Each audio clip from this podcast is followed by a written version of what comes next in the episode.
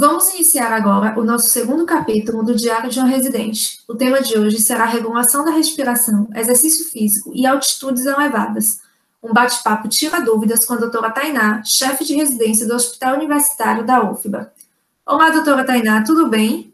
Oi, Fernanda, tudo bem? E você?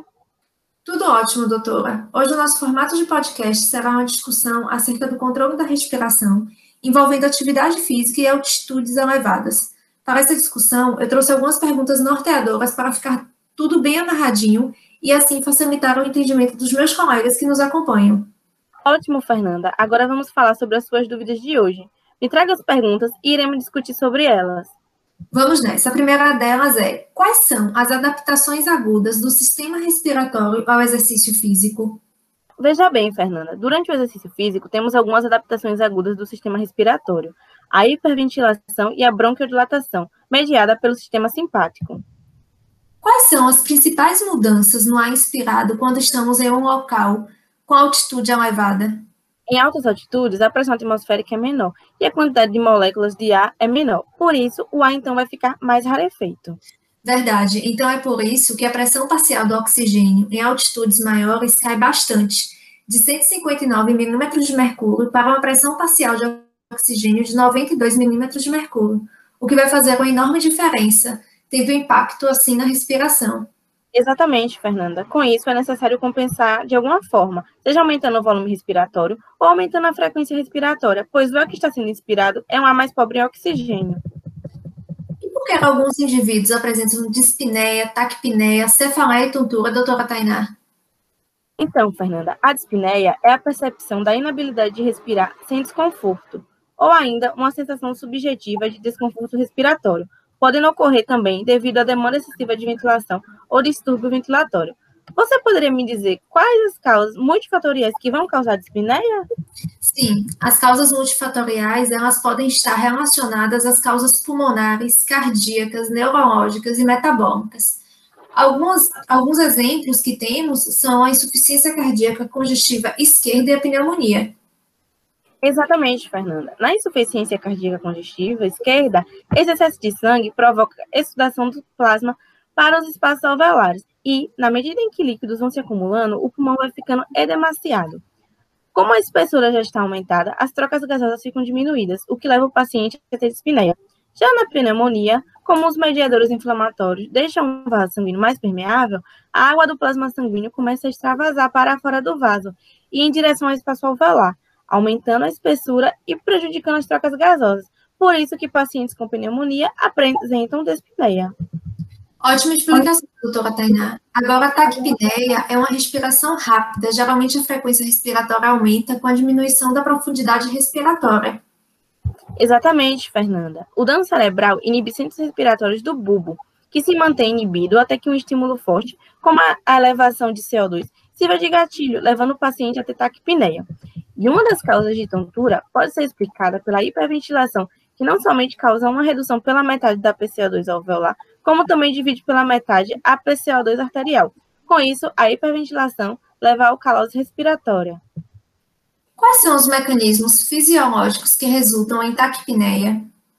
Pois bem, Fernanda, a taquipneia vai ocorrer devido a uma grande variedade de condições, como em crise de asma, bronquite, pneumonia, síndrome do pânico, estresse, asfixia, insuficiência cardíaca e exercício físico.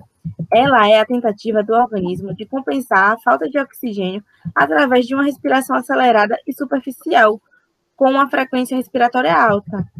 Lembrei aqui, doutora Tainá, de uma lesão que altera a frequência respiratória e leva a taquipneia, sendo essas, sendo essas as lesões bulbares muito comuns em AVS e encefalites. Nelas, o dano cerebral inibe centros respiratórios do bulbo, que se mantém inibido até que um estímulo forte, como a elevação do CO2, por exemplo, sirva de gatilho, levando o paciente a ter taquipneia.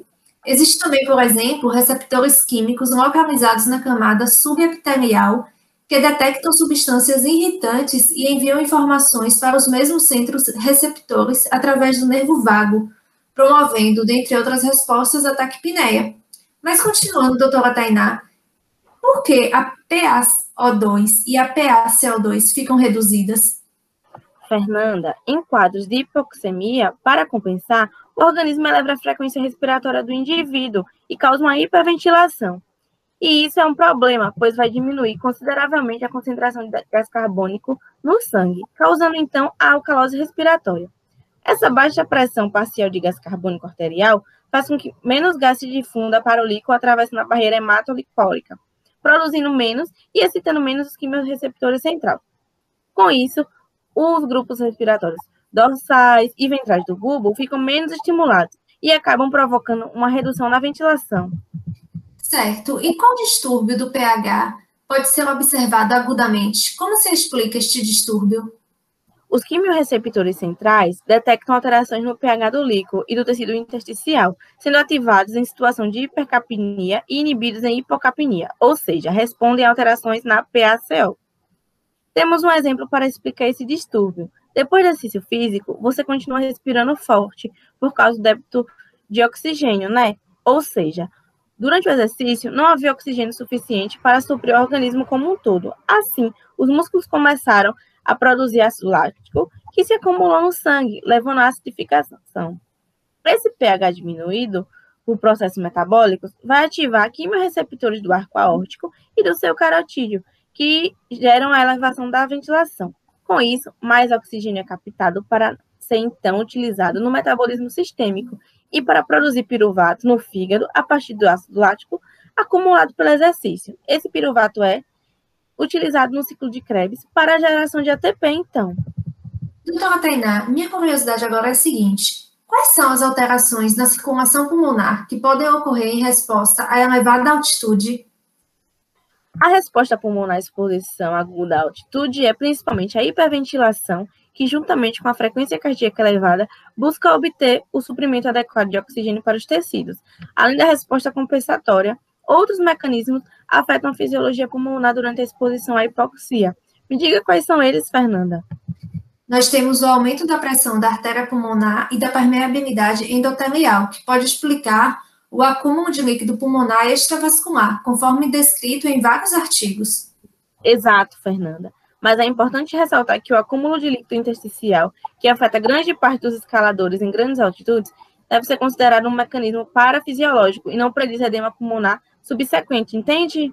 Sim, claro, doutora Tainá.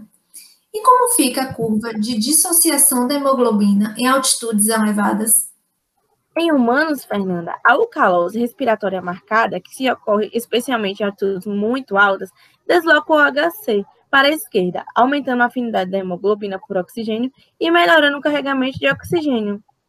Doutora Tainá, para fechar o nosso bate-papo de hoje, por favor, nos fale um pouco sobre quais são as adaptações cardiorrespiratórias a longo prazo que ocorrem em resposta a altitudes elevadas.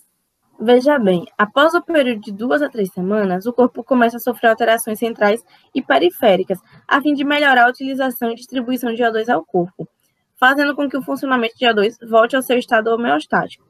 Dessa forma, a frequência cardíaca diminui e será secretada maior quantidade de bicarbonato e a secreção de eritropoetina, que ocorreu no início da exposição à altitude, eleva o número de eritrócitos e, consequentemente, há um aumento no número de hemoglobinas, favorecendo o carregamento de O2 para o corpo.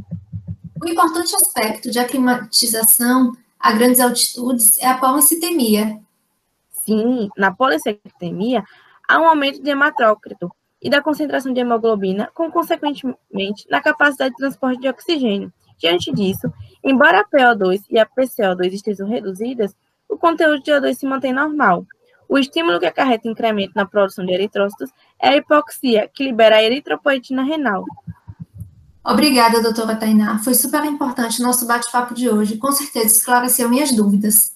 Por nada, Fernanda. Até a próxima. Ficamos por aqui com o nosso podcast sobre controle da respiração, exercício físico e altitudes elevadas. Obrigada a todos e até a próxima.